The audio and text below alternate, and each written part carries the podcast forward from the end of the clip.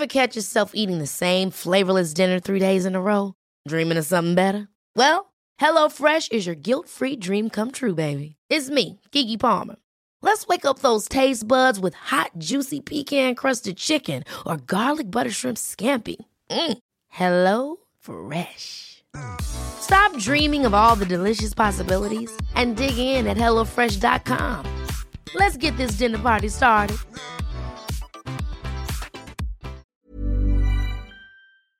Se van acercando las vacaciones y si tienes un bebé en casa, seguro que te preocupa cómo organizar sus comidas durante los viajes, los días de playa o las salidas a la montaña.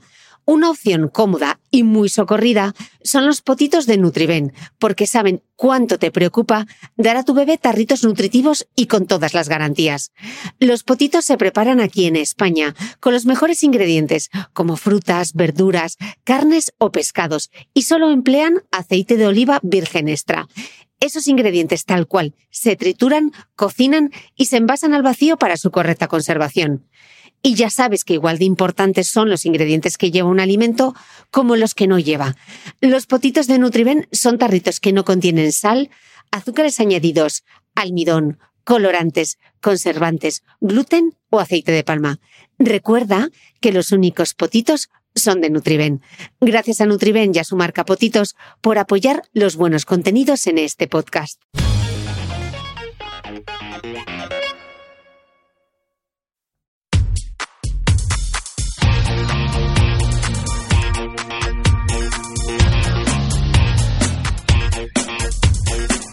Hola, soy Cristina Mitre, periodista y autora del blog de Beauty Mail. Bienvenidos a mi podcast, donde todas las semanas charlaré con los mejores expertos de la cosmética, la nutrición, el fitness y el bienestar, para que te sientas bien y te veas mejor. Y para la novena entrega del podcast tengo ante el micro a la química y divulgadora científica Débora García Bello. Os prometo que tras escuchar esta entrevista pensaréis, ¿cómo me hubiese gustado que Débora hubiese sido mi profe de química? Porque explica la ciencia de tal forma que uno entiende qué es eso de un jabón sin jabón, o que el agua micelar es, sorpresa, también un tensioactivo. Con ella, hoy vamos a hablar de la ciencia que hay detrás de la cosmética y le pregunto, ¿son mejores los filtros físicos que los químicos? ¿Cuáles son los ingredientes antiedad que funcionan según la ciencia? ¿Cómo saber si mi crema lleva ácido hialurónico del bueno? Y además, ¿para qué sirve? ¿Se testan los cosméticos en animales? Débora es además de mi manda, porque las dos pensamos que ante la duda, píntate los labios y que estar moreno es una horterada este episodio no tiene desperdicio. Bienvenidos todos a un nuevo episodio del podcast y no sabéis lo contenta que estoy hoy de tener aquí conmigo a Débora García Bello, eh, autora del blog dimetisulfuro.es, eh, de los libros Todo es cuestión de química y que se van las vitaminas, que es su última hora. Tengo que decir que gracias a Débora, gracias a su canal de YouTube, gracias a lo que divulga, yo he perdido un poco esa cosa de, es que yo soy de letras. no entiendo la ciencia porque se explica también hace lo difícil tan fácil que de verdad seguidla en redes sociales, comprad sus libros, todas las que os creéis que la ciencia no es para vosotras, se puede divulgar, se divulga muy bien y Débora hace fácil lo que yo creía que era difícil, así que Débora sobre todo, gracias por hacer que alguien de letras como yo eh, pueda hablar de la tabla periódica y hable de parabenos y de sulfatos y no se pierda. Así que bienvenida. Muchas gracias, Cris. Y además tenemos algo en común que nos gusta mucho las barras de labios rojas. Y eso ya sabéis que los labios rojos unen muchísimo. Eh, Débora tiene un libro maravilloso que está a la venta ahora que se llama Que se le van las vitaminas. Y para arrancar esta entrevista, eh, desmonta muchos mitos y algunos mitos alrededor de la cosmética que son los que vamos a, con los que vamos a arrancar esta entrevista. Y sobre todo lo que más me gusta del libro de Hora es eh, la sinceridad con la que arrancas, ¿no? Os voy a leer algo de lo que dice en el libro que es Yo pensaba que la cosmética no servía para nada, que era solo marketing. Creía que no había ningún principio activo que penetrase en la piel, porque esta era una barrera infranqueable. ¿Qué te hizo cambiar de opinión? Pues conocer la ciencia que hay detrás. que esto lo repetía una y otra vez, lo de, pero si es una barrera infranqueable, pero incluso cuando estaba estudiando la carrera de química, estaba convencida de ello. Y hay una anécdota que cuento en el libro, que es que ya había acabado, yo no sé si estaba en último curso o estaba a punto de acabar la carrera, que, que mi madre me regaló un, un pack de productos cosméticos y hice que lo devolviese. O sea, mala hija total. y porque dije, pero esto es toda una tontería. Y, y empecé a, a, a, bueno, a enterarme realmente de que, de que la cosmética es una ciencia gracias a muchos compañeros químicos que se metieron en el mundo de la cosmética. O sea, tengo, eh, bueno, una de mis mejores amigas, de hecho, es formuladora, trabaja en formulación, tengo otras amigas que trabajan más en, en tema más de venta y demás, pero que son químicos de formación. Y dices, claro, es que para esta industria piden químicos, es que se necesitan científicos, es que las cremas las desarrollan científicos y pasan por, por los mismos mecanismos de, bueno, de ensayos científicos que hay que, estudios clínicos que hay que verificar y siguen el método científico. Y si algo sigue el método científico, es ciencia. Y entonces fue, pues, como un bofetón de realidad, de voy a dejar de decir sandeces como la piel es una barrera infranqueable, que es mentira, y, y, a investigar un poquito más de qué va, de qué va el tema. Y ya llevo unos años. Y luego dices una cosa que, que es muy cierta y en la que yo insisto. Tú dices que, que las cuestiones estéticas no siempre son tan triviales como pueden parecer a simple vista, ¿no? Porque la cosmética también es, es, salud, ¿no? Y que la cosmética puede tratar problemas tan graves como, como el acné, la dermatitis, la psoriasis. Claro, es que tú piensas en cosmética, yo siempre que digo en una charla o algo, voy a hablar de cosmética, pensamos en, en cremas antidad y ya está. Pero no es solo eso. O sea, cosmética es desde la pasta de dientes, el desodorante, a una crema para tratar el acné, que el acné no son cuatro granitos, puede ser algo realmente grave y que te, te impida vivir. O sea, yo, por ejemplo, tuve un problema de acné bastante leve, ¿no? Pero mi mejor amiga, en la adolescencia, por ejemplo, tuvo un, problema de acné bestial que hasta le afectaba a la hora de relacionarse con la gente y de salir a la calle. Es decir, problemas que decimos, no, es que es solo estética. Hasta que no tienes un problema de verdad, no te das cuenta de que eso de solo estética es una tontería. Eh, me gusta particularmente y quería arrancar, hay un capítulo en tu libro que me gustó mucho en el que habla sobre, sobre cosmética y cáncer. Y, te lo agradezco de verdad porque es de las pocas veces que esas dos palabras juntas es, es en positivo y es como la cosmética puede paliar alguno de los, de los efectos de la quimioterapia o de la radioterapia. Antes de entrar en materia, y aunque lo hemos visto en otros capítulos del podcast, creo que hay como una teoría de la megaconspiración, como si los laboratorios químicos estuviesen ahí o los, los, eh, las grandes marcas de cosmética nos quisiesen engañar o nos quisiesen intoxicar. Eh, ¿Por qué nace toda esta tendencia de la quimiofobia? Porque hay gente que en cuanto les dices, no, es que tiene un, esta crema tiene un filtro químico. No, no, pero yo lo que quiero es una cosa natural. ¿De dónde viene eso, Débora? Yo me lo pregunto. O sea, tengo teorías. Eh, ¿quién, pienso que, por ejemplo, cómo se da la ciencia en, en los colegios se da como si fuese algo que, que, no, que no está en nuestro día a día. O sea, tú vas a una clase de química y a lo mejor lo primero, de lo primero que haces es estudiarte estos elementos de la tabla periódica y las valencias y aprender a formular que nadie sabe lo que hace. O sea, si estás en tercero de la ESO, aprende a formular, esto va con esto, cambio de numeritos, no sabes ni lo que haces. Y entonces tienes esa imagen de, eso son cosas que hice en esa clase o que ocurren en un laboratorio, pero que la química no es la composición de mi piel y del aire y de la ropa que llevo. O sea que ya se explica de una forma muy alejada. Y luego la propia palabra química está pervertida en parte porque siempre que hablamos de algo químico a nivel de noticias suele estar relacionado con algún tipo de catástrofe, de catástrofe ¿no? Un vertido químico, intoxicación, ¿no? va asociado siempre a estas palabras. Entonces, claro, entre la imagen que tenemos de la infancia, lo que es la química, y luego en la edad adulta, con este tipo de noticias, ya química es una cosa que da un poquito de, de miedo. Entonces, yo creo que nace de ahí. Seguramente que hay otros muchos factores que yo, porque no lo sé, o sea, me gustaría saberlo, porque cuando la gente que realmente sabe de química no, no le dan miedo estas cosas, lógicamente, porque la química es absolutamente todo. O sea, es tan química el agua como una planta o absolutamente todo. Claro, y en el sector de la cosmética creo que tampoco ayuda eh, todo el tema de cosmética que se ha puesto tan de moda, ¿no? Cosmética libre de tóxicos. Sí, es que eso me parece, es que me parece terrible. Ya me parece terrible en, en cualquier sector, en alimentación está como muy de moda el poner el sin y claro, tú cuando dices sin tóxicos, es que claro, ahí está un poco, ya incluso se salta en parte el reglamento, desde mi punto de vista, que no se lo debe saltar cuando, cuando vemos ese tipo de anuncios, ¿no? Pero claro, tú cuando ves lo de sin tóxicos, piensas, ah, claro, entonces los de al lado lo llevan, llevan sustancias tóxicas. Piensas, ¿es posible que salga a la venta un producto en una farmacia incluso y que lleve sustancias tóxicas? No, obviamente no. O sea, decir que un cosmético es sin tóxicos es tan absurdo como decir, eh, pues sí, cosmético, yo qué sé, sin sida, sin una barbaridad. Claro, es que no tiene ningún sentido. O sea, ¿y qué piensas? ¿Que el resto están contaminados? Digo lo del SIDA porque hubo un alimento que, que, tenía unas manchas rojas y hubo un bulo de, oh, es que lleva. No, no te vas a contagiar de nada, ni, o sea, es imposible, ¿no?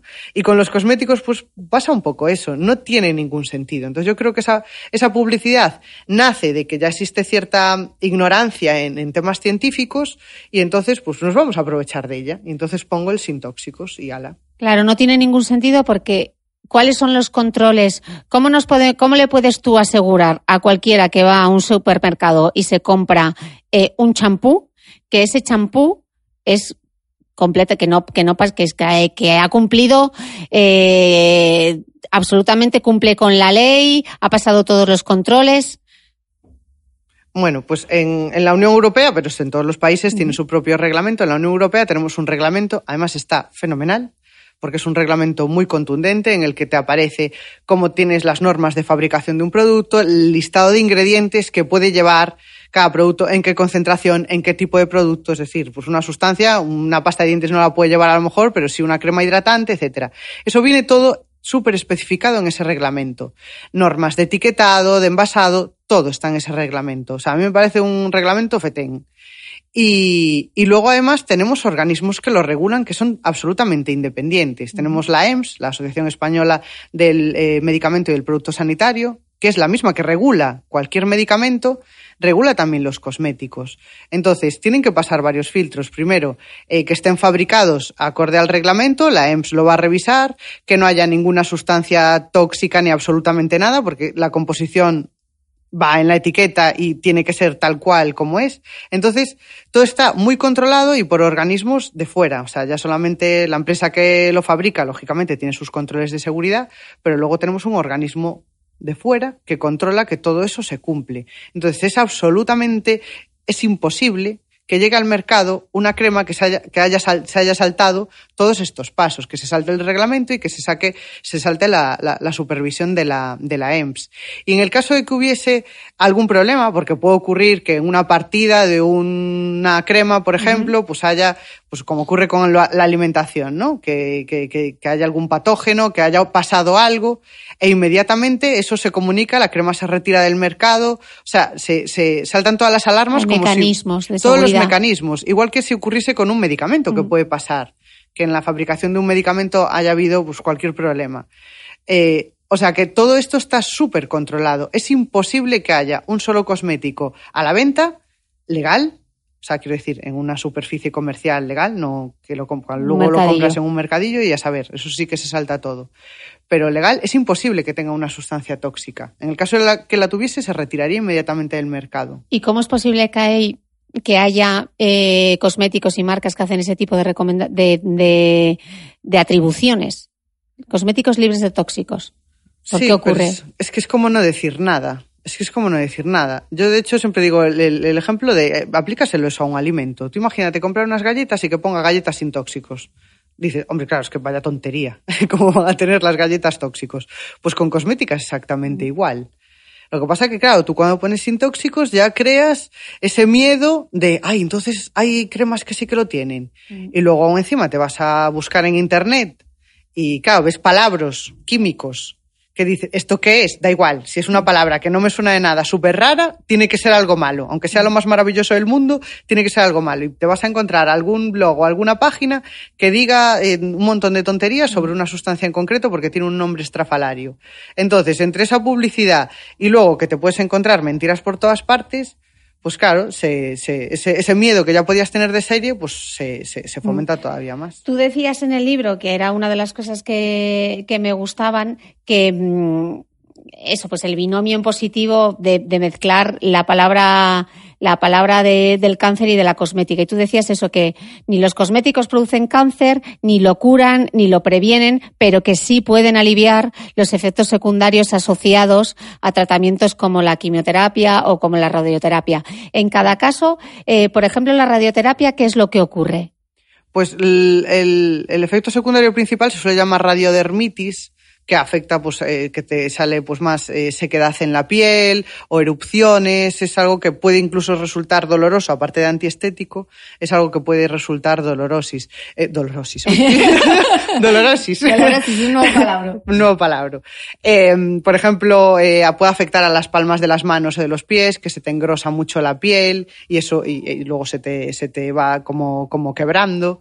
Y todos esos procesos, claro, son, son cosas dolorosas. ¿Y la cosmética ahí cómo nos puede ayudar? ¿Qué cosméticos? Pues ayuda de dos maneras. Eh, una de ellas es a, paliar un poco eh, lo que es el dolor y la parte estética, que también es importante. Y luego para mí lo fundamental es que ayuda a la adherencia del tratamiento.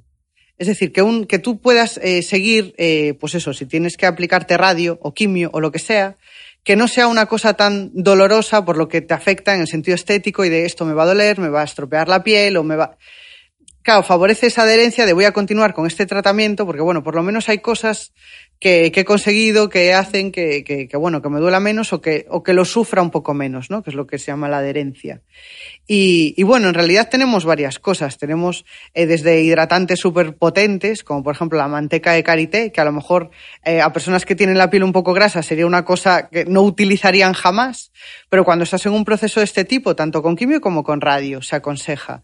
Pues eh, la manteca de karité pues sí que hace ese efecto súper hidratante y tiene luego, está hecho, claro, tiene ¿Qué una es la composición. manteca de, karité y por qué nos gusta tanto y por qué hidrata tan bien?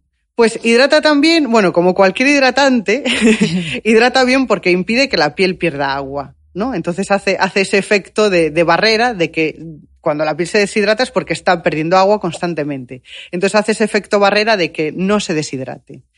Y, y, por otro lado, tiene en su composición, tiene en pequeñas proporciones, pero tiene desde antioxidantes, que sí que favorecen eh, siempre la regeneración de la piel, antiinflamatorios.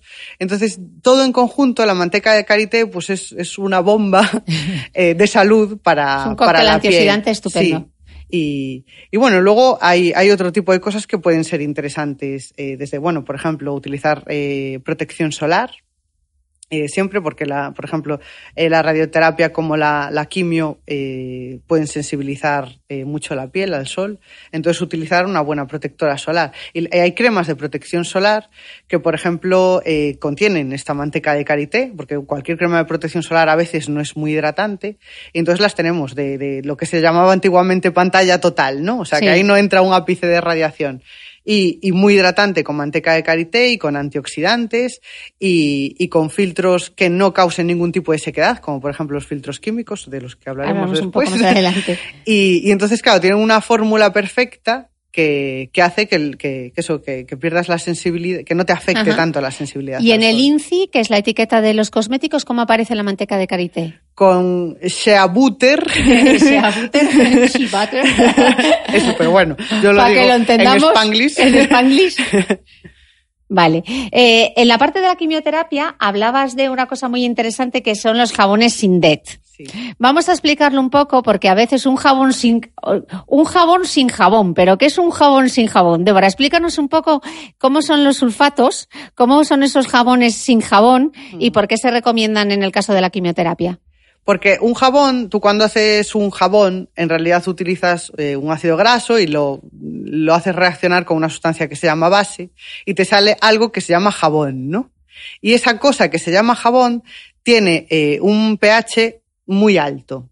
Y entonces eso, pues claro, nuestra piel pues que tiene un pH en torno a 5 o 6, depende de la parte del cuerpo, pues si tú utilizas un jabón, pues claro, es muy fácil a lo mejor pasarte de pH y tener un jabón pues de pH 7 o para arriba, ¿no? Los geles de ducha no, están ya regulados para que tenga menos.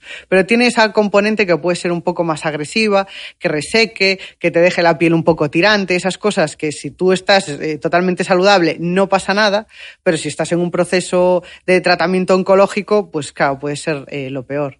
Y entonces hay otro tipo de sustancias que hacen el mismo efecto que un jabón, porque un jabón al fin y al cabo lo que hace es romper la tensión superficial del agua, ¿no? El agua por un tensioactivo. Es un tensioactivo. Entonces, cuando ¿Has rompes. Visto? Muy ¿Eh? bien, muy bien. ya eres te veo en. YouTube, es que te veo en YouTube. Es lo que tiene ver a Débora en YouTube, que uno empieza a hablar de tensioactivos.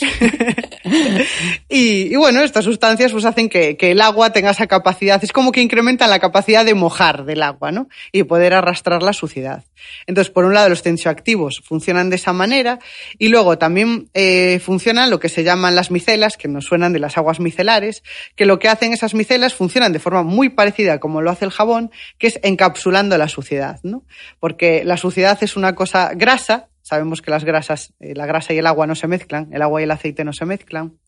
Y las micelas son eh, unas sustancias que tienen una parte con afinidad por lo graso y otra parte por, con afinidad por lo acuoso, por el agua. Tienen esa componente que es muy chula. Tanto es así que pueden estar disueltas en algo acuoso, pero en cuanto se encuentran con algo graso, lo rodean, lo encapsulan y entonces se va por el desagüe. Y así funciona, por ejemplo, un agua micelar. Uh -huh. Y entonces, juntando esas dos cosas que las hace un jabón por sí solo, pues podemos juntar tensioactivos o micelares y tenemos un jabón sin jabón. Y, y bueno, podemos eh, tener eh, sustancias de todo tipo. En los, en los jabones Sindet, por ejemplo, se utilizan sobre todo tensioactivos. Se llaman eh, jabones sintéticos o detergentes sintéticos, de ahí viene lo de Sindet, Synthetic Detergent. Y, y entonces, claro, no tienen esa propiedad, de son, no son químicamente jabones. Claro, tienen la forma de jabón, que parecen una pastilla de jabón, pero realmente no es un jabón. Creo que el ejemplo más común igual podría ser la pastilla de DAF, ¿no? Por que ejemplo. es un jabón sintético. Sí. Es una pastilla de manos, o sea, tiene la forma de jabón, pero realmente es un sindet. Claro, porque es eso, un tensioactivo o un detergente, que es prácticamente lo mismo, sintético. Y aquí la palabra sintético ya nos gusta. y bueno, lo hay en pastilla, como lo hay en gel, o sea, en líquido, lo hay de, de, de las mismas formas que se comercializa un jabón normal, lo podemos hacer con. Vale, con... y en el caso de la quimioterapia está bien porque es como tienen un pH mucho más parecido al de la piel, uh -huh. resecan menos, ¿no? Esa sería sí, la sí, conclusión, sí. ¿no? O sea, no arrastraría, porque claro, eh, cuando nos lavamos nos interesa eh, quitar la parte grasa, ¿no? Uh -huh. Pero eh, una piel normal restablece el manto lipídico, la, la, la, grasa propia de la piel protectora, la restablece muy fácilmente, pero una persona que está en un tratamiento oncológico no. Entonces, claro, tiene que respetar eh, ese manto lipídico, quitar la suciedad, pero, pero mantener eh, parte del manto lipídico. De vale, en el libro también hablabas que otro de los efectos colaterales de la quimioterapia era el tema de las uñas, ¿no? Mm. ¿Cómo se Sí. puede, qué recomendaciones dan los expertos respecto a las uñas? Es que se ven afectadas, claro, cualquier cosa de, de queratina del cuerpo. O sea, ya sea el pelo, ya sean las uñas, se, se pueden reblandecer porque se debilitan eh, en realidad los enlaces que hay entre la queratina y se pueden quedar más blanditos. Entonces, una de las formas de, de, de paliar lo de las uñas, pues es pintarlas, pero claro, tiene que ser con un tipo de esmalte que no tenga eh, disolventes que sean muy agresivos, ¿no? Pues por ejemplo, que no lleve tolueno, que no lleve esas sustancias que pueden ya de por sí reblandecer un poco la queratina. ¿Y eso cómo lo podemos ver, Débora? Imagínate que hay alguien ahora que nos está escuchando que está pasando por la quimio y se va a pintarla y quiere pintarse las uñas precisamente para Sí. que no se le debiliten tanto. ¿Qué tiene que buscar en la etiqueta? Del, Pues sobre, del- sobre todo que tenga silicio. tenga Normalmente aparece silicio. la palabra silicio o, o algo parecido en, en ese tipo de esmalte. Se venden en farmacias sobre todo, aunque a veces en otras tiendas de cosmética las tenemos, pero sobre todo que estén enrique- enriquecidas con silicio. y que no contengan cuál era el, el Tolueno, por ejemplo. Sí, puede haber otros disolventes, pero bueno, ya y sí son- formaldehído, si lleva formaldehído. podría llevar, pero bueno, no es lo más habitual. Vale.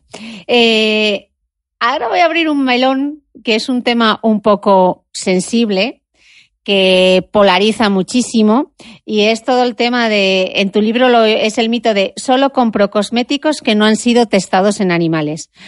Eh, quiero que nos cuentes todo el tema del testeo en animales, si realmente cuál es la verdad, qué es lo que dice la ley y que expliquemos un poco, porque creo que es eh, un tema que, además de sensible, hay bastante confusión, porque en la Unión Europea está prohibido eh, testar en animales, pero quiero que nos lo cuentes tú, que nos cuentes qué dice la ley y que, y que nos lo aclares un poco. Vale, pues sí, está totalmente prohibido testar en animales. Y que esté prohibido testar en animales, eh, porque eso nos lo dice el reglamento y de hecho es una cosa que se fue aplicando como poco a poco para dar tiempo a la industria a que, a que buscase otras fórmulas para testar. En realidad los cosméticos se testan como los medicamentos, ¿no? Pero no podemos utilizar ahora mismo eh, animales. Entonces se utiliza, pues bueno, eh, personas voluntarias, por ejemplo, y luego otros métodos con otras pieles artificiales, etcétera, pero no se pueden utilizar animales. Y esto es 100% efectivo ya desde 2013, no se puede utilizar para nada. Dudas, porque siempre que hablo de este tema, siempre dudas de, bueno, vale, en la Unión Europea no se testa, pero van a testar fuera. Mentira. O sea, eh, cualquier cosa que se venda en la Unión Europea, cualquier cosmético que se venda en la Unión Europea, tiene que, que tiene que seguir el reglamento de la Unión Europea. Entonces, no puedes hacer cosas fuera, lo hago fuera y luego entro aquí en la Unión y aquí vendo lo que quiera. No. O sea, aunque fabriques fuera, tienes que seguir eh, este mismo reglamento. Entonces, no puedes testar fuera. Y testar fuera quiere decir que no testas ni el producto completo ni ninguno de sus ingredientes. Es decir, nada por separado. No hay nada que hayas testado en animales. Porque tú para poder venderlo en la Unión Europea tienes que comprobar que es seguro. O sea, tienes testar, tienes que testar, porque tienes que comprobar que, que, esto es seguro. Y claro, ¿cómo entregas un informe de, mira, he demostrado que esto es seguro y dónde lo has testado? No, tiene que ser, pues eso, con voluntarios o de la forma que haya sido, in vitro, como haya sido. Entonces, no, no se puede testar nada fuera. Y incluso si se fabrica el cosmético entero fuera, porque esto me lo preguntan muchas veces, pero si es made in China, claro, allí a saber qué hacen no, aunque sea made in China, si se está vendiendo aquí de forma legal, es decir, no comprándolo de formas extrañas, de forma legal no ha sido testado en China jamás. En animales, en, en animales. Y, y claro, y hay muchas dudas de, claro, pero algún ingrediente por separado, o, o hay marcas que fabrican aquí, pero luego van, van, a vender a China, y entonces allí sí que tienen que testar. Hay muchas dudas con esto. El problema realmente, con, con la gente que realmente está muy sensibilizada, o que estamos muy sensibilizados con esto, es, es lo que ocurre en China. Porque es que el problema China, es el gobierno chino. Claro, Allí sí ¿no? que está, sí que, sí que se puede testar y no solo se puede, sino que es obligatorio, obligatorio, no en todos los cosméticos, pero en alguno en concreto, porque tiene alguna sustancia nueva, etcétera, es obligatorio testar en animales. Entonces, claro, ahí eh, realmente los que están haciendo más presión son precisamente los laboratorios que más se critican, que son los más grandes, porque son los que tienen la capacidad de presionar y de, de, si hacen un ensayo de esta manera, pues in vitro, con voluntarios, con piel artificial, entregar esos informes y decirles en China, mira, es que he comprobado de todas las maneras que esto es seguro, deja que lo venda sin tener que pasar por, por, por un testeo en un animal. Que de todas formas, eh, un producto que, que, ya se asegura, pues eso, que es seguro, valga la redundancia, cuando, cuando llega a China y se testea con un animal, ya tienes esa confianza de que es seguro y ningún animal va a salir dañado de eso porque ya has comprobado su seguridad. Pero claro, al final esas marcas, las que se empeñan en hacerlo de otra manera, son las que realmente están presionando a que China cambie el modelo y se adapte pues, a, a lo que se hace ahora, que es lo que se hace en la Unión Europea. Entonces, bueno, en ese sentido, a veces me fastidia cuando, cuando me llegan pues estos mails en cadena o WhatsApps de no compres productos de no sé qué. Y claro, son marcas en general famosas y marcas grandes que dices, pero si precisamente son estas las que pueden presionar y las que tienen en su, el poder de presionar de que las cosas cambien, aparte de que son falsas. O sea, que el, el sello cruelty free del conejito en es, los cosméticos que se venden en Europa no tiene ningún sentido. Ningún sentido, es absurdo. Yo es un sello que detesto. Lo detesto porque realmente es la misma tontería que lo de sin tóxicos. Porque claro, claro que es cruelty free, como todos. Como todos. Como todos. Entonces, claro, pero tú ves ese sello y claro, lo vemos tantas veces que la gente eh, duda. Dice, claro, este es cruelty free. Yo, yo me acuerdo de estar dando clase y tener eh, alumnos que me preguntaban, pues es que yo compro esta marca porque tiene este sello. Ya, pero es que es la que no lo tiene también hace lo mismo que esa, exactamente lo mismo, pero no le da la gana de poner ese sello porque es absurdo no significa nada. Y, al final, si esto no se explica bien o si no se, si no se populariza esta idea, al final acabarán todas las marcas poniendo eh, cruelty free. porque sí, porque lo pueden poner absolutamente todas. Bueno, que es un poco parecido a lo que, a lo que, salvando las distancias, los parabenos, nuestros amigos los parabenos, que son completamente seguros, pero fue el tal la presión que se montó mm. que muchas han recurrido a quitar de la formulación un, un conservante que está científicamente probado por multitud de metaanálisis que es completamente seguro, pero fue tal la presión, entonces que estemos seguros que todos los productos que utilizamos en la Unión Europea no han sido testados en animales y es, si no se testan animales, ¿Cómo testan los cosméticos? Porque es muy interesante lo que cuentas de la piel artificial. Mm. Cuéntanos un poco hacia dónde van esas tendencias, Débora, porque a mí me ha dejado lo de la piel artificial en 3D eh, me parece fascinante. Empieza primero por la piel artificial y luego. Vale, vale. a ver, la piel artificial en realidad es algo como que ya conocíamos, que es cultivar células y hacer que crezcan. Y, empezó a investigarse eh, no tanto para cosmética, sino las primeras pieles, que en realidad se llaman bicapas, porque son como cultivos celulares que se hacen en dos capas, poco para emular la, la, epidermis y la dermis. Entonces es hacer cultivos y, y claro, esto es una cosa como muy, bueno, vale, que hago el cultivo y que se me enganche uno con otro para emular lo que es la piel. Esto se puede hacer con, con células de, de piel de, de, donantes. Se utiliza, por ejemplo, restos de piel de, de cirugía plástica porque se pueden utilizar esas células y, empezar a cultivar también, y de cadáver, y, y, cultivarlas. Claro, es una cosa que puede parecer muy chula, pero es un proceso muy lento, muy costoso y lleva eh, muchísimo tiempo pues conseguir nada, un, un, centímetro cuadrado de esa piel. Y la investigación no empezó tanto por la cosmética, sino pues para, por ejemplo, para la unidad de quemados, tener una quemadura y tener algo que poner que fuese como la piel, algún tipo de apósito que no hubiese que retirar en el, en el futuro, que aunque hay diferentes apósitos, pues que fuese lo más parecido a nuestra piel y que permaneciese ahí. Y empezó por ahí la investigación. Y ahora ya estamos en un punto mucho más top, que es lo de la impresión 3D que es, me parece es algo completamente muy loco. Sí, porque en tu libro decías que una de las limitaciones de, de, la piel in vitro es el tamaño de lo que puedes imprimir, que es muy chiquitito, ¿no? y en cambio con la impresión en 3D, cuéntanos qué es, porque me parece alucinante. Claro, porque no, claro, tú cuando haces in vitro dejas que la cosa crezca y claro, va creciendo de forma natural a su ritmo y por eso llegas a cosas muy pequeñitas. Pero con la impresión 3D, pues es como las impresoras 3D de, que en realidad imprimen normalmente con plástico. Pero ya sabemos que podemos utilizar esos inyectores y meterles otras tintas, ¿no? O sea, de forma genérica se llama tinta, pero puedes meter otros compuestos. Y entre ellos puedes meter células. Y entonces ir construyéndola como si fuese a medida, eh, ir colocando las células de, las que conocemos que tenemos en la piel por capas, ir construyendo como si fuese una impresora 3D. Y puedes hacer hasta un metro cuadrado de piel en nada, en cuestión de minutos, si tienes las células. O sea que, claro, es una cosa, a mí me parece una pasada.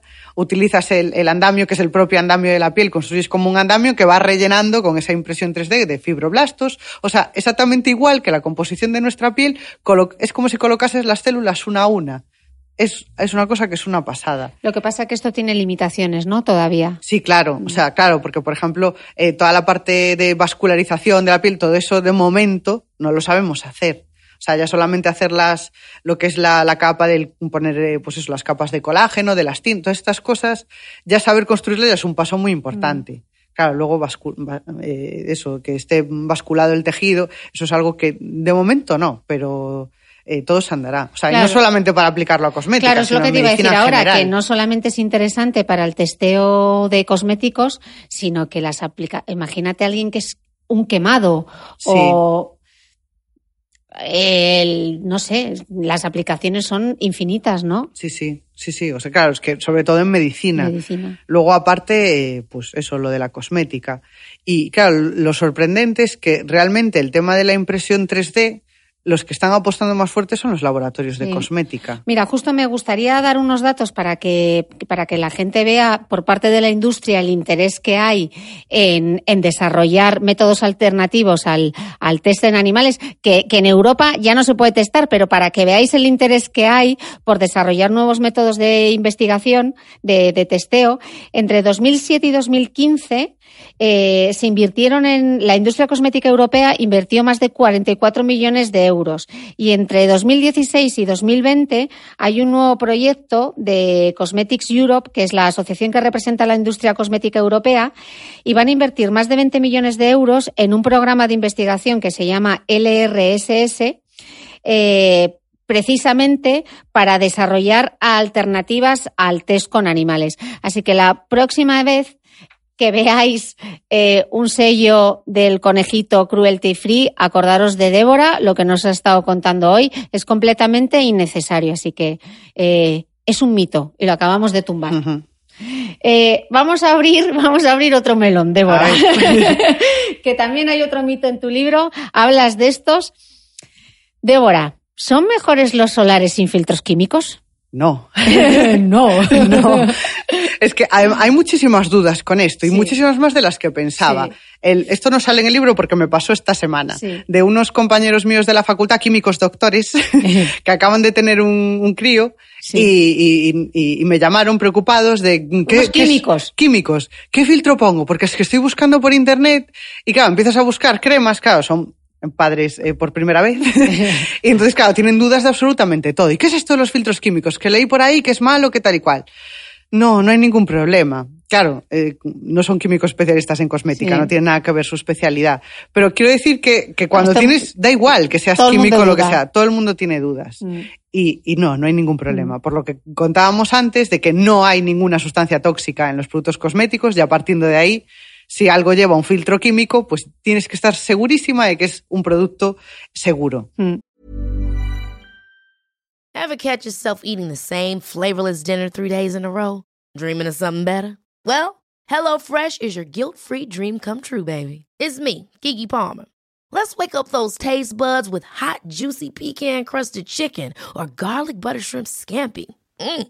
Hello Fresh. Stop dreaming of all the delicious possibilities and dig in at HelloFresh.com. Let's get this dinner party started.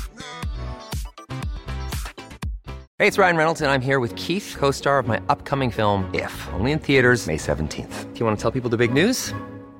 All right, I'll do it. Sign up now and you'll get unlimited for $15 a month in six months of Paramount Plus Essential Plan on us. Mintmobile.com slash switch. Upfront payment of $45 equivalent to $15 per month. Unlimited over 40 gigabytes per month. Face lower speeds. Videos at 480p. Active Mint customers by 531.24 get six months of Paramount Plus Essential Plan. Auto renews after six months. Offer ends May 31st, 2024. Separate Paramount Plus registration required. Terms and conditions apply if rated PG.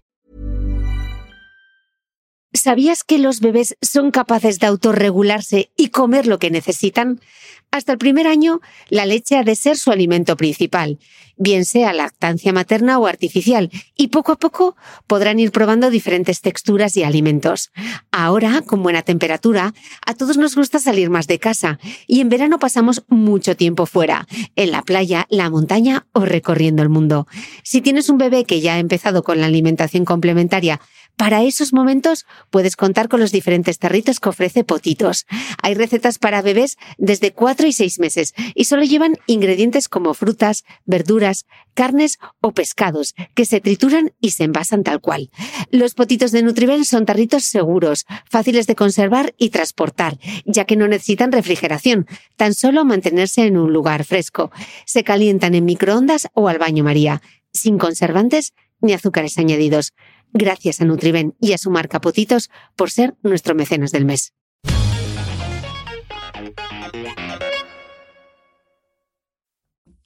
Explicas muy bien y me gustaría que, lo contases porque en tu blog también lo hay. En el eh, ¿Cuál es la diferencia entre un filtro químico y un filtro físico y cómo podemos encontrarlos en las etiquetas? ¿Cómo funciona? El nombre que le pusimos a filtro físico y químico es totalmente arbitrario. Podría haber sido otro que le habría dado la vuelta a la tortilla, ¿eh? Eso ya para empezar. Los filtros físicos también se llaman filtros inorgánicos porque están hechos eh, con sustancias que no contienen carbono en su composición, y eso se le llama inorgánico en química. Y son básicamente óxidos de metales, óxido de zinc u óxido de titanio. Y funcionan un poco como Para que veáis que también es un poco de química, o sea, que, es que, claro, química es todas las cosas. eh, funcionan un poco como un espejo. Yo creo que es la forma más sencilla de explicarlo, porque llega la radiación ultravioleta y la reflejan en su totalidad. Son sustancias que son muy blancas y realmente las sustancias que son blancas son tan blancas, son tan blancas que son fluorescentes, que, reflejan toda la radiación. Que sean Por eso fluorescentes, quedan, sí. Por eso te quedan blancos, ¿no? Muchas Sí, veces sí, son, aplicas, son menos pastosos. cosméticos, sí, son menos cosméticos. Y, y de, de hecho son sustancias, eh, químicamente son fluorescentes, que eso tampoco sería muy marketingiano, ¿no? decir filtros fluorescentes. Que sean fluorescentes quiere decir que absorbe, cualquier cosa fluorescente absorbe el ultravioleta y lo reemite como radiación visible. O sea, lo vemos ultra blanco, por así decir.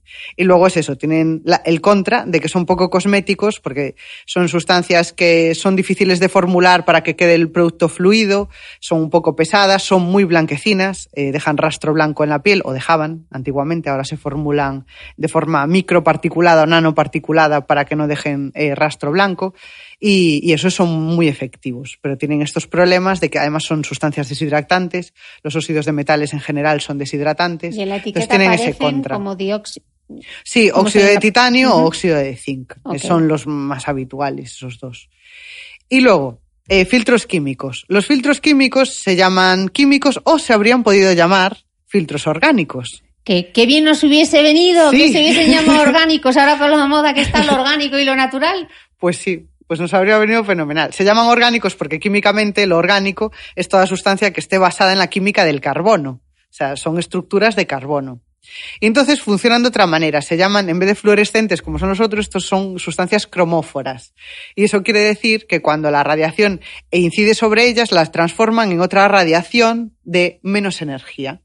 Es decir, si llega la radiación ultravioleta, la convierten en radiación de menos energía, es decir, inocua. En este caso, la mayoría son, eh, emiten en infrarrojo, que infrarrojo es calorcillo. O sea que no tendrían, nos protegerían también de, de la radiación ultravioleta. Y además los podemos diseñar de tal forma que, que sean efectivos contra la ultravioleta A, que sean efectivos contra la ultravioleta B. Entonces podemos hacerlos muy, muy, muy específicos. Y hay muchos bulos sobre ellos, porque la palabra químico ya es, ahí es el terror.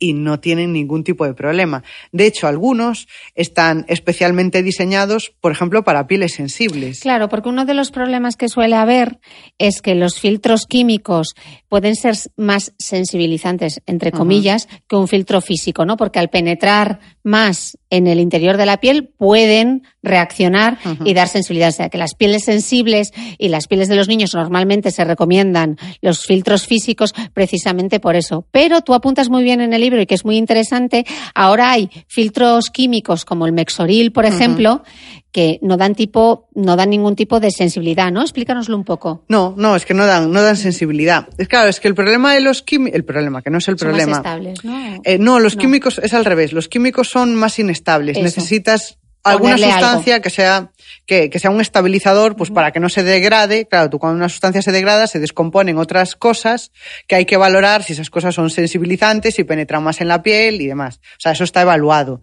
Y no es así. O sea, con los que están eh, en el reglamento, los que se pueden utilizar, eso no ocurre. Entonces, una de las cosas que diferencia a los físicos de los químicos es que los químicos se gastan porque claro, una vez eh, cumplieron su función, cambian de estructura, ya no sirven para eso. Por eso hay que reaplicarse la crema. Efectivamente. Los filtros físicos, en cambio, no. Claro, eso es como un espejo, o sea, por eso se llama también físico, porque refleja y refleja siempre, no, no se gastan. Entonces ahí, pues, pues por eso a lo mejor, pues a los niños, a lo mejor para no estarles reaplicando constantemente, pues dices, bueno, pues uso un físico, que hay que reaplicar igual, Igual. porque los- si estamos en la playa, Estamos el niño sudando, se baña, roza. el niño luego suda porque está jugando Mm. y, y pierden igual efectividad, hay que reaplicarlos igual. Pero, por ejemplo, eh, yo soy muy pro filtro químico porque son muy estéticos. Es decir, tú te puedes, puedes ir maquillada, Maquillada. y con tu crema maquillada y demás, y tienes productos fabulosos de textura, hasta en forma de brumas y demás, que te lo echas sobre el maquillaje, no se te nota nada, Nada. porque los filtros químicos son totalmente transparentes. Es que ahora tiene no delito pesan ni- no utilizar fotoprotección. Sí. Yo recu- llevo trabajando en cosmética, no sé, 15, 16 años. Y lo que ha cambiado y la cantidad de fórmulas que se han lanzado Mm. Es increíble. Entonces es que se puede incorporar de una manera tan sencilla a nuestra rutina de cuidado que no tiene sentido no utilizarlos. Sí, sí, total. Es que además cambio súper rápido. Es que yo me acuerdo de, de pequeña echar la crema, que claro, era de pequeña, la echaba solo eh, cuando ibas a la playa, ¿no? No había tanta concienciación como ahora. Y, y era un horror echarse la crema, porque era, claro, crema de niños, protección 50, y claro, ibas untado de blanco que parecías un niño enfermo. Y, y- y era un horror, se te pegaba la arena. Y, y dices, si ahora en tan poco tiempo. Se ha desarrollado muchísimo. Sí. Otra cosa que tú explicas muy bien y que es importante diferenciar, por eso cuando decimos eh, utiliza protector solar de amplio espectro, es decir, UVA y UVB, que esto lo decimos muy bien, pero Débora, cuéntanos cuál es la diferencia, que lo explicas de una manera genial en el libro, por Dios, haceros con este libro, que se elevan las vitaminas. Cuéntanos la diferencia entre la radiación UVA y la radiación UVB. ¿Por qué decimos que los solares deben llevar las dos? La protección Porque hacia las dos. hacen cosas diferentes. O sea, la, ra- la radiación ultravioleta la, la, la, partimos en, en tres partes según Tres sí, cachitos. en tres cachitos según sea más o menos energética. La más energética es la ultravioleta C, pero de esta ya nos protege la capa de ozono. La siguiente más energética es la B y la menos energética, pero es igualmente dañina, es la, la, la B. Gran parte ya nos lo filtra la atmósfera, porque, por ejemplo, cuando hay nubosidad, si son, eh, pues, por ejemplo, eh, eh, cirros de este tipo de nube que tiene como, que es muy vertical, que es muy densa, pues sí, ya esa hace un poco de efecto barrera contra la radiación eh, ultravioleta B. Por ejemplo, las, las lunas de los coches, pues ya nos protegen mucho de la radiación ultravioleta. O sea, hay diferentes filtros que ya nos van como protegiendo, pero en realidad llega un montón. Eh, ¿En qué se diferencia la A y la B? La B es más energética, pero aunque sea más energética, penetra menos en la piel. O sea, la piel tiene las capas epidermis, dermis e hipodermis, que es la de abajo. La ultravioleta B se queda en la, en la epidermis. En realidad solo llega a la capa más superficial. Pero lo que hace es que eh, potencia el- lo que se llama los melanocitos, los que crean eh, Nos ponemos morenos. lo que nos ponemos morenos. Entonces lo activa esos melanocitos para que eh, pues fabriquen más eh, melanina, ¿no? Y, y luego, además de hacer eso, que podrías decir, vale, está bien, pero si fabrican de más, luego salen las manchas en la piel. Y luego, además, es una reacción tan energética que provoca las quemaduras. Mm. ¿Qué, qué hace la radiación ultravioleta? Pues la ultravioleta lo que hace con esa melanina es oxidarla. Entonces nos da esa sensación de, ah, qué moreno estoy. Entonces, en realidad las dos influyen en que tú te pongas moreno. O sea, una porque hace que se genere más melanina y la, y la ultravioleta A porque la oxida y entonces te pones moreno. El hecho de que la oxide es una cosa que dura muy poco tiempo, por eso si tú te pones moreno solo con ultravioleta A es algo temporal. La gente que va, por ejemplo, a, darse rayos, nadie se Que vaya no a dar debe, rayos por favor. nunca, nadie, por Dios. Pero la gente que va, lo único que hace es, claro, recibir ultravioleta, entonces está oxidando esa melanina y por eso eh, nunca te ves moreno, ¿no? A la semana ya notas que perdiste color y vuelves a ir y caes en ese círculo vicioso. Y la ultravioleta B no se puede utilizar en, las, en, en rayos. Y lo que haría sería, eh, pues eso, producir mucha más eh, melanina. Vale. Eh, otra cosa de la que hablas en el libro y que es interesante insistir es que la radiación atraviesa vidrios, ventanas, o sea que no nos podemos creer que estamos protegidos. No, es que yo, ¿para qué voy a usar protección solar si estoy en la oficina?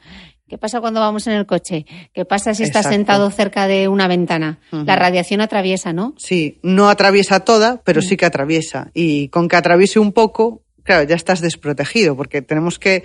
eh, lo que hay que hacer hincapié es que la radiación ultravioleta es eh, radiación de alta energía y eso tiene implicaciones en que la radiación de alta energía, a partir de la radiación ultravioleta, es radiación ionizante. Y esto significa que puede alterar nuestro ADN. Si algo altera nuestro ADN, es mutagénico Mm. por lo tanto es cancerígeno.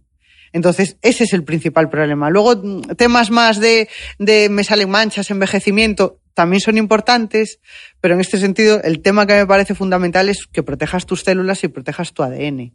Entonces, por eso tenemos que llevar filtros siempre. Bueno, ya que tengo una química divulgadora, por Dios, que alguien nos explique bien qué es esa cosa de los radicales libres que tanto mencionamos. ¿Qué son los radicales libres, Débora? Químicamente es una cosa difícil, ¿eh? pero Bueno, yo, yo siempre digo, para explicarlo fácil, que Boticaria García utiliza una, eh, una explicación que es muy graciosa.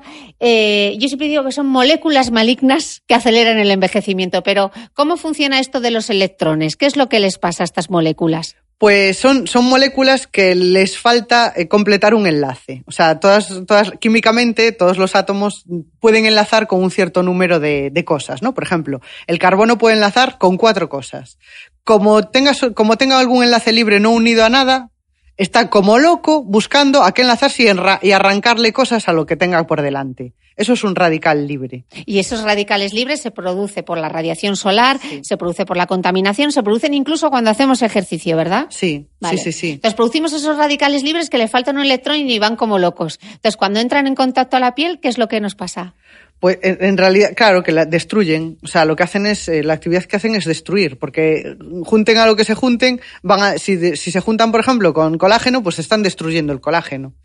Porque eh, se unan a la molécula que se unan, le intentan arrancar electrones o un átomo o un lo que sea, y claro, lo destruyen. Y si, y si tú modificas levemente cualquier molécula, ya cambia su funcionalidad y ya no sirve para lo que servía. Claro, y entonces la protección solar, ¿cómo nos protege frente a esas moléculas, esos radicales libres? La protección protege de dos maneras la protección solar. Por un lado, porque no se producen los radicales libres, o sea, una de las formas más efectivas de producir radicales libres es con radiación ultravioleta. Es decir, hay otras cosas que también, ¿no? Y de forma natural, aunque no hagas nada, lo que se llama el estrés oxidativo de las células, eso ocurre igualmente. ¿no? Pero como para acelerarlo, lo que más lo acelera es la radiación ultravioleta. Entonces, si ya te proteges, pues ya haces que ese proceso ocurra, pero de forma lenta, como ocurriría de forma natural.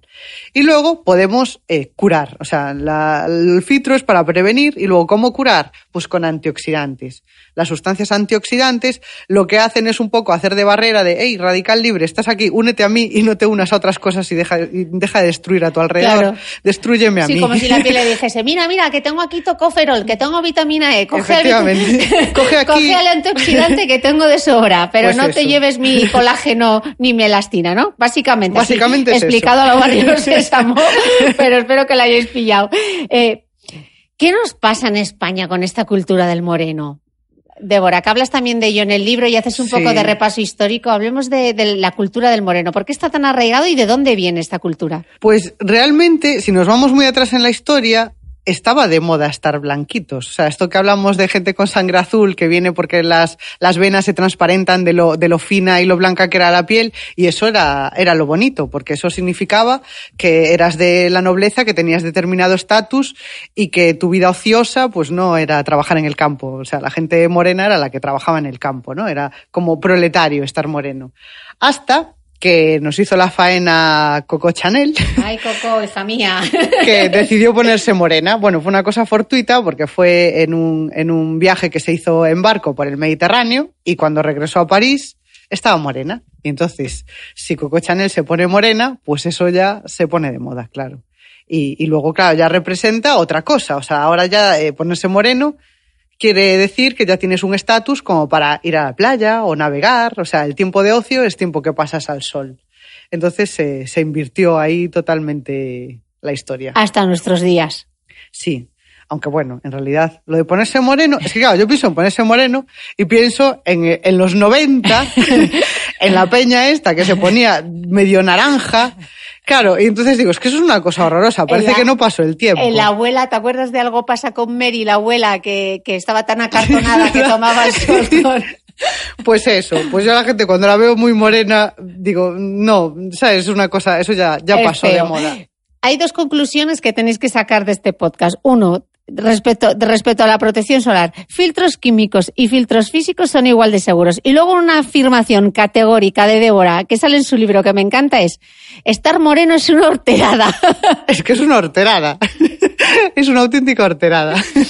Eh, la última, la última parte que seguimos enrollándonos aquí un montón con cosas súper interesantes. Eh, Débora, quiero que me cuentes, ¿funcionan las cremas? Sí.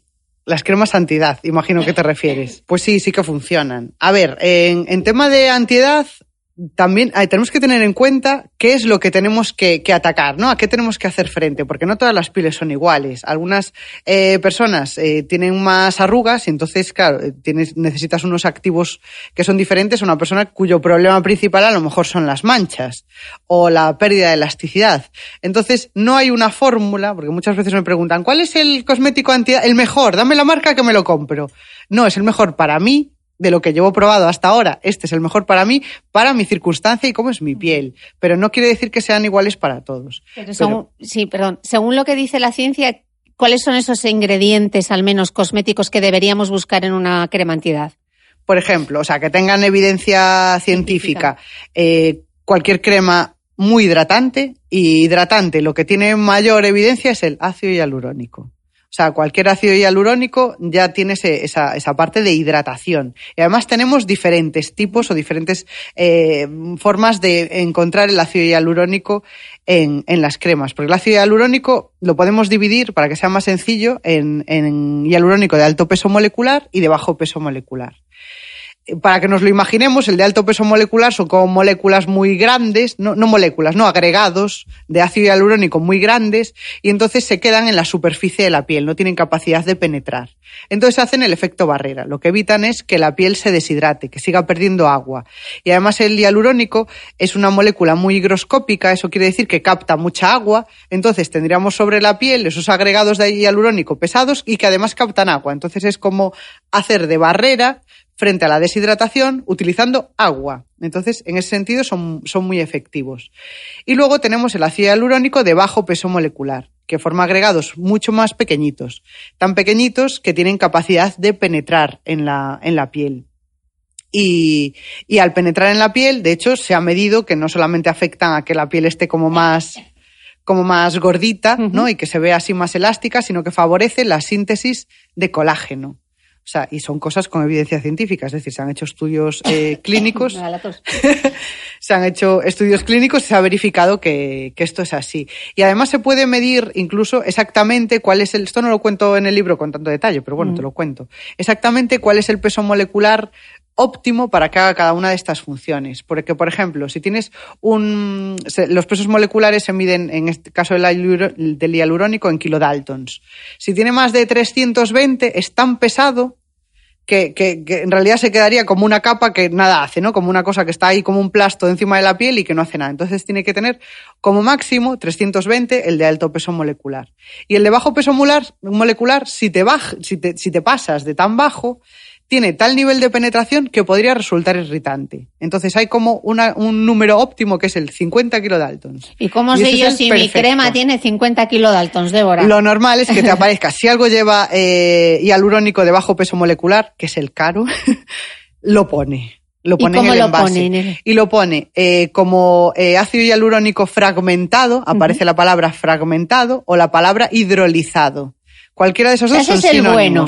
Ese es el, el caro, Bueno, el el bueno, caro. el que, el que, el que penetra en la piel, el que Bueno, tiene el una- otro también es bueno, pero este es penetra bueno, más. Claro, y este tiene, además de hidratar, tiene eh, otras propiedades que son más interesantes. Vale. Entonces Estás hablando de hidratación y ahora os, os digo, abróchense los cinturones, agárrense a la mesa que se van a quedar muertas, porque en el libro de Débora dice una cosa que es, las hidratantes no hidratan. Explícame esto. Claro, porque pensamos en hidratar y piensas, es algo que me aporta agua a la piel. Y no, eso es imposible.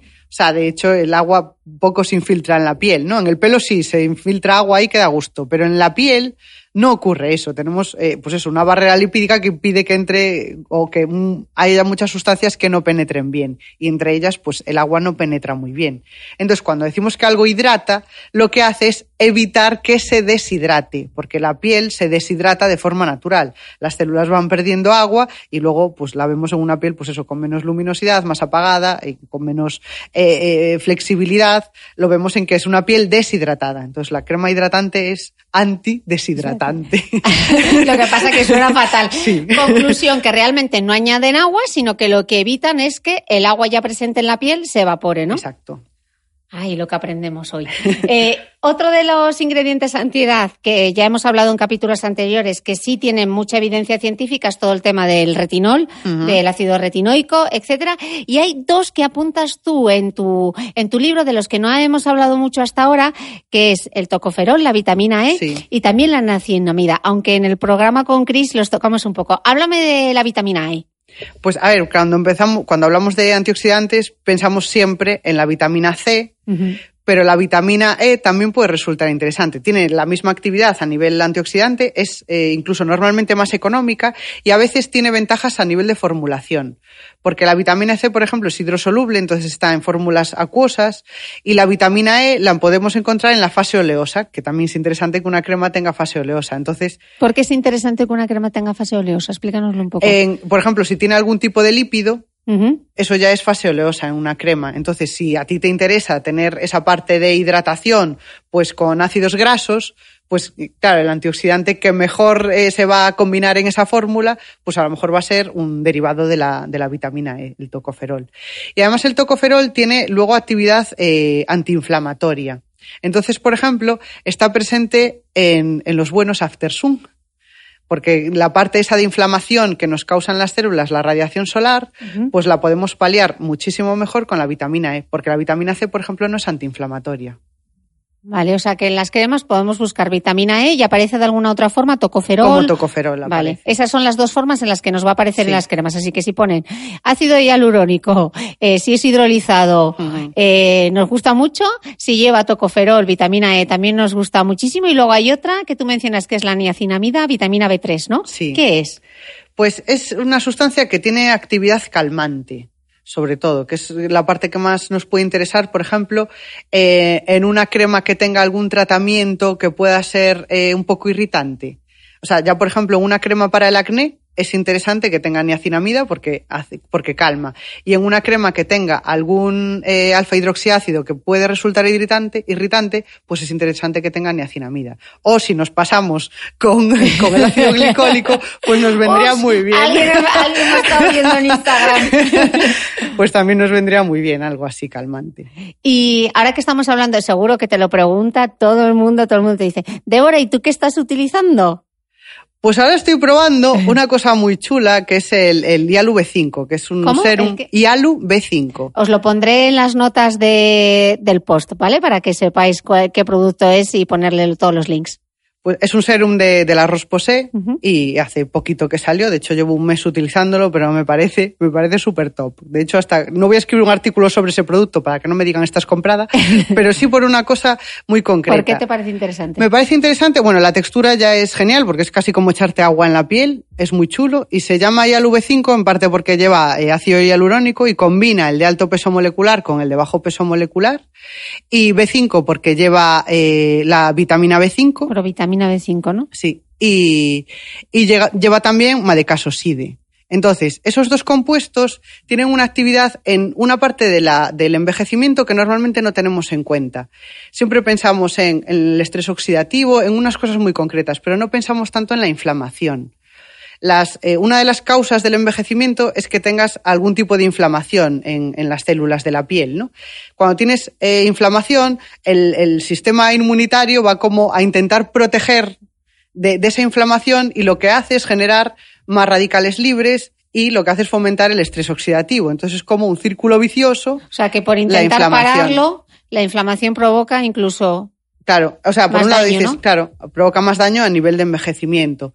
Y antiguamente se creía que la inflamación solamente ocurría en pieles eh, sensibles, por ejemplo, con algún tipo de patología, como por ejemplo la diabetes. O sea, la gente con diabetes muchas veces tiene un envejecimiento prematuro de la piel a causa de la inflamación.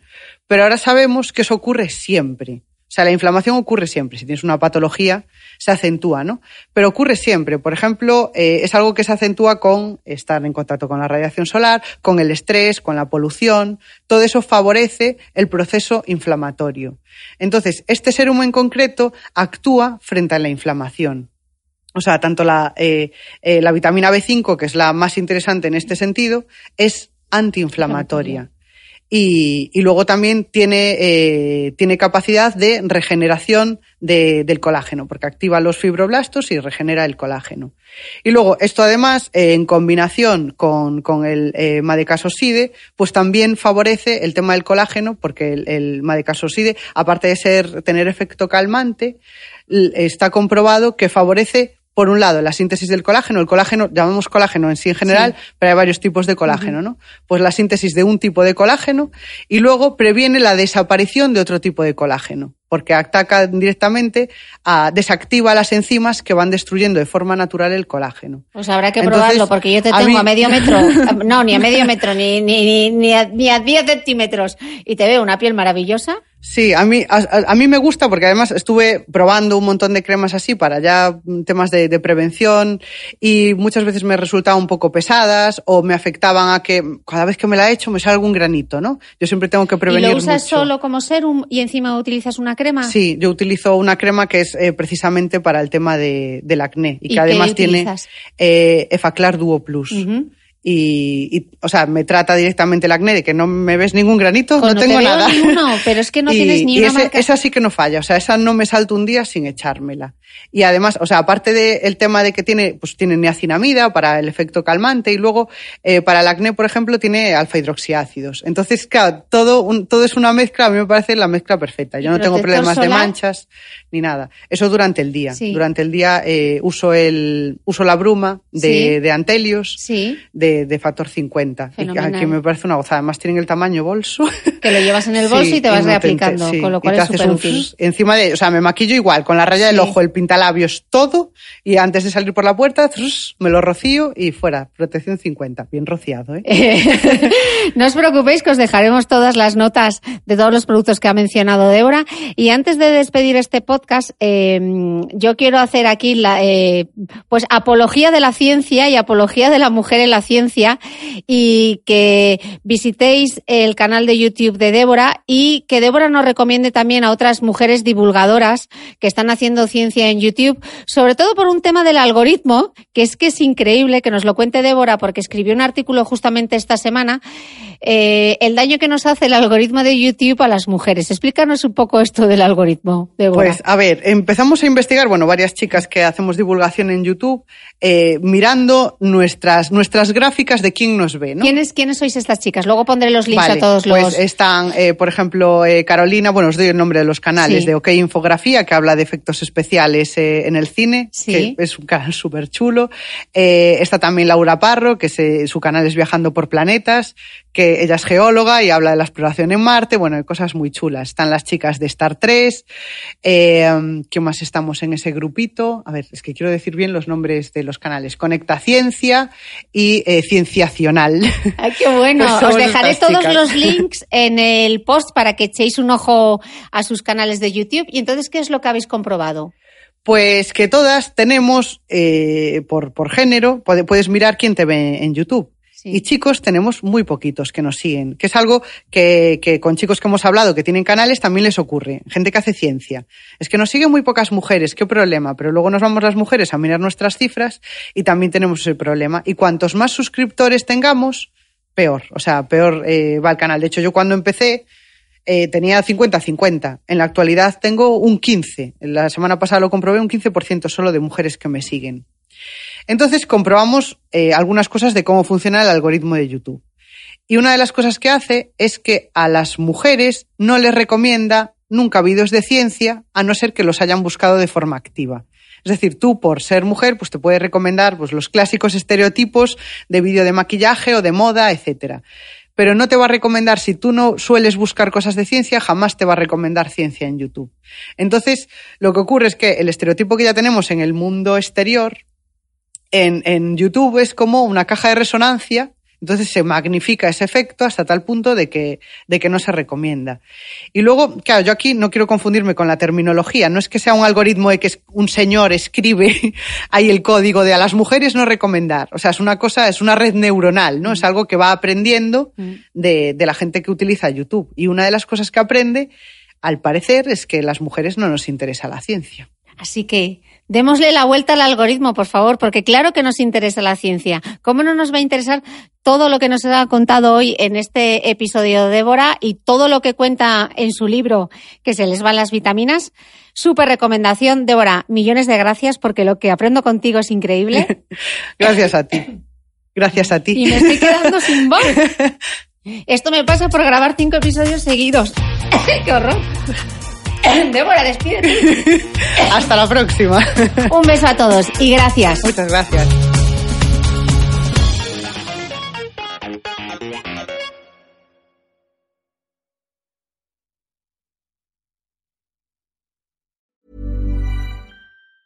Ever catch yourself eating the same flavorless dinner three days in a row? Dreaming of something better? Well, HelloFresh is your guilt free dream come true, baby. It's me, Kiki Palmer. Let's wake up those taste buds with hot, juicy pecan crusted chicken or garlic butter shrimp scampi. Mm. Hello Fresh. Stop dreaming of all the delicious possibilities and dig in at HelloFresh.com. Let's get this dinner party started.